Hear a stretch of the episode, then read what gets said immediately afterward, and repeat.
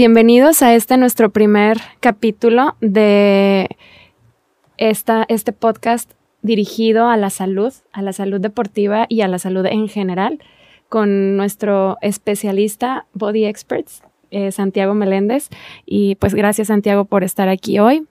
Eh, cuando yo conocí a Santiago, quiero dar una pequeña introducción. Eh, bueno, yo tengo mucho, mucho tiempo de conocerlo, pero ah, recientemente me enteré que era licenciado en nutrición. Quienes me conocen pues saben que yo tengo ya varios años practicando spinning y siendo instructora de spinning y, y pues ahora fundadora de Time to Spin. Y bueno, cuando me enteré que él era nutriólogo deportivo, me interesó muchísimo acercarme a él y conocerlo. Empecé a seguirlo en redes sociales y me di cuenta que tenía, lograba transformaciones muy importantes en la gente y eso súper más me cautivó, me llamó muchísimo la atención y decidí pues buscar una cita con él. Entonces, pues les recomiendo, aquí vamos a dejar sus datos. Confieso que nunca he sido muy buena con los planes alimenticios, tampoco soy desordenada al 100, pero sí eh, batallaba mucho para consultar con un especialista que no me dejara con hambre, ¿no? Primero que nada, ¿quiénes de ustedes no recuerdan haber ido al nutriólogo y que les diera una dieta que era insostenible? Sí, me va a bajar de peso, pero no la puedo aguantar. O eh, me siento mareado, me siento desanimado, me siento sin ganas, me siento sin energía. Inclusive, eh, confieso que pasaba todas las noches con el estómago gruñendo en donde trataba de, aguantar el hambre. Yo soy de las personas que me gusta cenar súper pesado para poder dormir profundamente. Y cuando me ponía dieta, como se dice comúnmente, cuando yo iba a una consulta nutricional y me daban un plan alimenticio, era imposible para mí eh, lograr apegarme a él eh, precisamente por esta cuestión. El día que logro llegar a Body Experts me doy cuenta que no tenía por qué quedarme con hambre, sino seleccionar correctamente mis alimentos. Entonces, hoy vamos a hablar un poquito acerca de eso. Es un tema bastante interesante para todos nosotros, seas o no seas atleta, todos tenemos que aprender a comer correctamente y el tema de hoy se llama presupuesto de calorías. Presupuesto de calorías. Bien, pues ha sido una evolución para mí este tema porque a medida que uno va recibiendo información en la carrera, vas abriendo niveles, ¿no? Vas desbloqueando niveles y dices, wow. Llegué a un punto en donde yo jugaba fútbol a niveles casi profesionales, en donde cuando yo iba a la cita con el nutriólogo, pues nos daba nuestra recomendación de alimentación, etcétera, y siempre tuve una, una cosquilla de saber por qué me daba esta cantidad, por qué tenía que yo consumir cierto tipo de alimento, etcétera qué había en los productos que nos recomendaban y, todo esto, las etiquetas y, todos estos nombres extraños que hoy por hoy cualquiera que lea una etiqueta y ve nombres como riboflavina, por ejemplo, dirá, eso es un químico dañino, cuando es el nombre de la vitamina B, entonces, este, esa cosquilla y, me motivó a que pudiera yo estudiar nutrición. Ya cuando voy avanzando me doy cuenta que hay ciertos efectos de los alimentos que se comportan como si fueran mensajeros a nuestro cuerpo. Nuestro cuerpo responde con cierta producción de hormonas y las hormonas son un mensaje que actúa sobre ciertos tejidos de nuestro cuerpo y nuestro cuerpo entonces se comunica y da información con una especie de vaivén, ¿verdad? Que responde en producción de energía, etc. Para no marearlos tanto, cuando llego a cuarto o quinto semestre y vemos la materia de metabolismo, que es todas las reacciones químicas que suceden en nuestro cuerpo que crean moléculas o que desbaratan moléculas para poder producir energía o ahorrar energía, me doy cuenta que está el, el famoso ingrediente que vemos por ahí, que son los azúcares o los carbohidratos. Y entonces me doy cuenta que eh, son un potente modulador de una hormona que se llama la insulina. Y la insulina, una de sus funciones es que bloquea la liberación de la grasa. Y entonces, cuando yo llego a ese nivel de información, digo, los azúcares son los culpables de, esta epidemia que tenemos, que es obesidad, sobrepeso y todo el síndrome metabólico. Y me quedo con esta información y entonces no, no logro investigar más y entonces vivo con cierto prejuicio a los alimentos y entonces empezamos a tener eh, un estilo de alimentación en donde buscamos eliminar los carbohidratos y ves resultados. Y entonces las personas a las que podía yo atender teniendo estas recomendaciones mejoraban en cierto aspecto. Más adelante ya cuando me doy cuenta, cuando el rompecabezas se va armando, me di cuenta que estaba equivocado y que eh, los hidratos de carbono o, los azúcares son tan importantes para el cuerpo como todos los demás nutrientes. Y entonces, la ley de la termodinámica significa que existe un balance de cuánto como contra cuánto gasto de energía en mi día. Y eso se llama balance energético. Si yo como cierto número de calorías, tengo disponible para gastar un cierto número de calorías dependiendo de qué hice hoy en mi día dependiendo de quién soy yo, cuánto peso, cuántos años tengo, cuánto mido, si hice ejercicio o no, si me fui a trabajar o no, cuál es ese trabajo, etcétera, etcétera, todas las variables que nos caracterizan como ser individual. Y entonces eh, tenemos una fórmula en, en, la nutrición que es la fórmula del gasto energético. ¿Cómo calculo yo las kilocalorías que debo de consumir? Eh, había yo ignorado totalmente eso, que son las bases de la carrera. Los primeros semestres te enseñan eso. Y entonces yo pensé que al eliminar cierto grupo de alimentos íbamos a tener un mejor resultado ignorando el número de energía que yo estoy consumiendo, que serían las calorías. Y entonces me doy cuenta que a medida que voy investigando, lo que mencioné en, la intro, que ya lo habrán visto, si no lo han visto, regresense a ver la intro, que es como yo entro a esta área de desempeño eh, de nutrición, donde encuentro un, un, video de un nutriólogo de la vieja escuela, ¿verdad? Un, pionero de la nutrición deportiva que se llama Francis Holloway. Y él, menciona que eh, debemos nosotros de cumplir con cierto gasto energético en el día para poder decidir cuánto eh, de los alimentos puedo yo consumir, independientemente de cuál versión de eh, nutriente que posee calorías es el que estoy consumiendo. ¿A qué me refiero con esto? Existen tres nutrientes que les llamamos los macronutrientes. Ya lo habrán escuchado por ahí, que son las proteínas, los carbohidratos y las grasas o lípidos. Cada uno de ellos posee un valor de calorías o un valor de energía que se, le podríamos llamar una moneda energética representada en ciertos alimentos. Por mencionar algunos, el almidón, los cereales, pan, tortilla, tostadas, galletas, papa, pasta, camote, eh, son carbohidratos. Si escucháramos los nombres de pollo, carne, pescado, huevo, queso, leche, son fuentes de proteína. Y si escucháramos a las grasas, podríamos eh, conocer el aceite de olivo, eh, el aguacate, las almendras, las nueces, la chía, semillas de linaza y toda variedad de aceites vegetales que tenemos, aceite de coco, etc. Son fuentes de grasa. Y entonces eso compone mi plato. Entonces yo podría tener un guisado de pollo acompañado de arroz con un poquito de crema y aguacate y ya tengo yo un plato que en las leyes de la alimentación diríamos que es una alimentación completa. Balanceada. Balanceada, así es el porcentaje de los nutrientes que hay en este plato de carbohidratos, proteínas y grasas representaría, eh, ya traduciéndolo a un número de calorías, eh, su, moneda energética que yo estoy ingiriendo. Si el plato representa mil calorías, estoy yo incorporando mil calorías a mi día. Y entonces solo un nutriólogo posee la capacidad de poder conocer el gasto energético de una persona, haciéndole una evaluación previa y conociendo su edad, su eh, estatura y su peso. Son tres variables que son básicas para poder eh, diseñar o determinar el, gasto energético. Y falta la última que es el factor de actividad, que es Cintia tiene un gasto energético y Santiago tiene otro gasto energético. Podríamos hacer spinning los dos, pero mi, mi, masa, ¿verdad? Yo peso 85 kilos y lo que pesa Cintia tiene otro, otro valor de gasto energético. Entonces, si Cintia y yo fuéramos a un restaurante y pidiéramos la misma hamburguesa, a los dos nos están asignando una moneda energética por igual, ¿no? Que para ti puede impactar en que rebase tu gasto energético un solo platillo y para mí sea la mitad.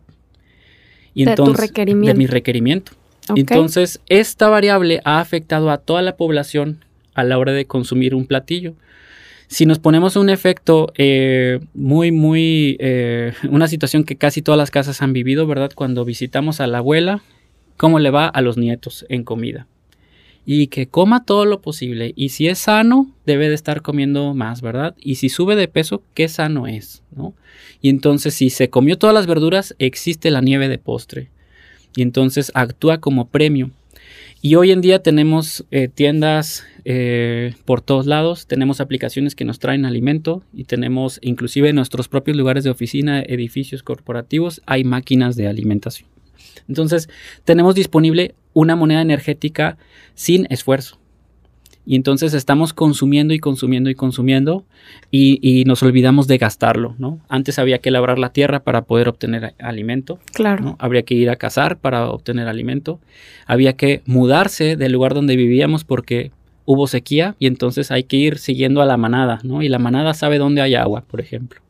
Y había esta especie de nómadas, ¿no? Donde el gasto energético era inmenso, ¿no?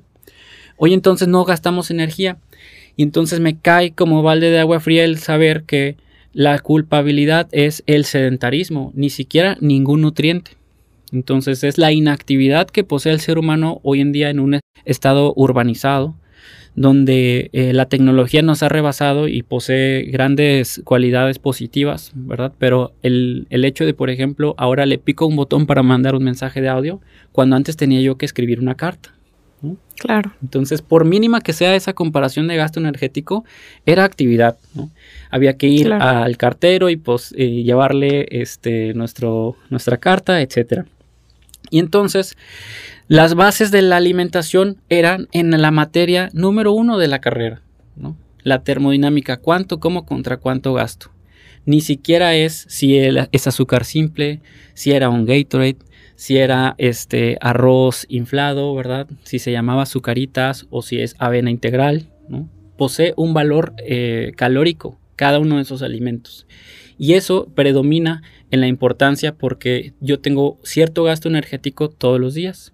Y entonces una frase que digo en consulta es que tú puedes bajar de peso comiendo gancitos y chocorroles, siempre y cuando comas menos calorías de las que gastas, o puedes subir de peso a base de salmón, chía y moras del cerro más alto siempre y cuando seas glotón en eso. Y rebases. en exceso, aunque seas sano. Así es, así es. Entonces, la reputación de los alimentos va en segundo lugar en, en la jerarquía. Lo primero es cuánta energía voy a consumir en el día. La porción, la cantidad. Así es. Ok. Es muy importante comprender eso porque esto nos va a quitar el prejuicio de los alimentos. Y hoy en día que hemos vivido una reforma a las normas de etiquetado, Casi todos los productos que vemos en el supermercado poseen un sello que ni siquiera se ve bonito. Se ve casi. Exceso de grasa. Exceso de grasa, exceso de azúcares, exceso de sodio. Exceso de este, eh, nos advierten como si esto fuera veneno. Así es. Y que es bajo tu propio riesgo consumirlo. Y entonces como nutriólogos y como empresas que han fomentado el, tener una variante de, presentación, existen unas tostadas que son deshidratadas, ¿verdad? Cuando antes las tostadas originalmente eran fritas. Ajá. Y entonces a nivel eh, reforma, eh, la reforma no hace distinción de este beneficio. Entonces las dos llevan el sello. Y entonces a, a, los nutriólogos por los últimos tres o cuatro años que hemos recomendado estos productos que nos permiten consumir más calorías, eh, o mejor dicho, que nos permiten utilizar este presupuesto de calorías de manera más amplia, consumiendo visualmente más productos, nos han hecho quedar mal en este aspecto. Y lo que generó esta reforma es que no da educación alimentaria. Ahora hubo un prejuicio y desinformó. Este, para que me entiendas, una vez me tocó hacer una foto viral que sería una lechuga que venía empaquetada. Le tomé una foto que traía sellos que decía exceso de carbohidratos, la, lechuga. ¿Es en serio? La fibra es un carbohidrato. Ok. Y entonces, a nivel norma, sí, tenía exceso de carbohidrato. Pero es un carbohidrato que es fibra. Ok. Y entonces, el hecho de que viniera la lechuga dentro de un, de un paquete, la hacía que por norma debía de tener un sello. Ok. Y entonces obviamente que eh, unos lo tomaron en redes sociales como que yo estaba satanizando la lechuga, por ejemplo, y era sarcasmo. claro. Entonces, eh, este presupuesto se refiere a que tú tienes un privilegio de un consumo de cierta cantidad de alimentos si conocieras tu gasto energético. Ok. Y por el otro lado, si tu gasto energético es muy bajo porque eres una persona con sedentarismo, a pesar de que peses 80 kilos, ¿no? Tenemos una eh, desventaja a nivel estética que es una situación que nuestras células pueden vivir que se llama la economía de carrera, lo que significa que mis células tienen que ser eficientes a la hora de que yo pueda hacer mi mismo trabajo día con día, cada vez lo tengo que hacer mejor. O sea que con menos energía yo pueda ir al trabajo, ir a estudiar, ir al gimnasio, este X actividad del día, yo lo tengo que hacer cada día mejor. Y eso implica que cada día gaste menos energía. Eso se llama economía de carrera. Es bueno para nuestro metabolismo porque nos permite sobrevivir. Sí. Pero es malo para la estética porque me va a acumular energía si yo no tengo un progreso en mi actividad. Así es. Si no le vas incrementando actividad física a tu día a día, entonces te vas acumulando. Así es. Muy bien. Un efecto que tuvo la pandemia es que tú te quedabas con la misma dieta y nos, al, al quitarnos nuestra actividad, tu misma dieta que no te hacía subir de peso, ahora se convirtió en exceso de alimentación o exceso de presupuesto calórico porque dejaste de gastar. Ya ni siquiera te trasladabas al trabajo, ya estabas en tu casa. Entonces te levantabas y hasta en, en pijamas te conectabas, ¿no? ya ni bañarte, ni cambiarte, ni arreglarte, ni trasladarte. Entonces vas quemando menos. Sí, sí. Y para pacientes que tenían éxito con ese número de calorías, llegaron a tener un, aumento de peso porque la actividad se disminuyó. La mayoría de mis clientes acude a un gimnasio. Entonces los gimnasios fueron de los primeros lugares y de los lugares que más tiempo estuvieron eh, cerrados. cerrados así es. Desafortunadamente, ¿no? Todos lo sufrimos con eso. Pues bueno, en resumen de este capítulo, me gustaría que concluyéramos con por qué le pusimos presupuesto. Eh, el licenciado Meléndez me dio a mí eh, un ejemplo que me encantó, que me cautivó y que me gustaría utilizar para la, para la conclusión del capítulo. Y es, si a mí me dieran un presupuesto de dos mil pesos y me dijeran, te los gastas hoy, yo tengo que gastármelos a como de lugar, a cualquier hora, pero tengo que gastármelos.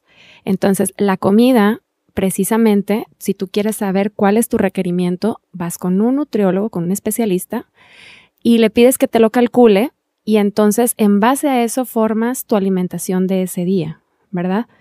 Eh, cuéntame, ¿tiene que ser eh, bien dividido la cantidad de carbohidratos? Proteínas y grasas. Proteínas sería y grasas. Como eh, lo que compone al presupuesto. Ok.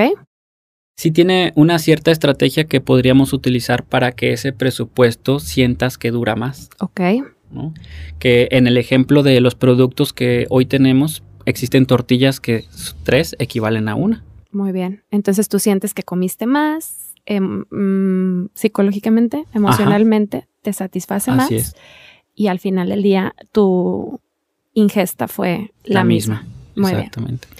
Pues bueno, yo eh, les recomiendo muchísimo que puedan eh, obtener una cita con, con Santiago.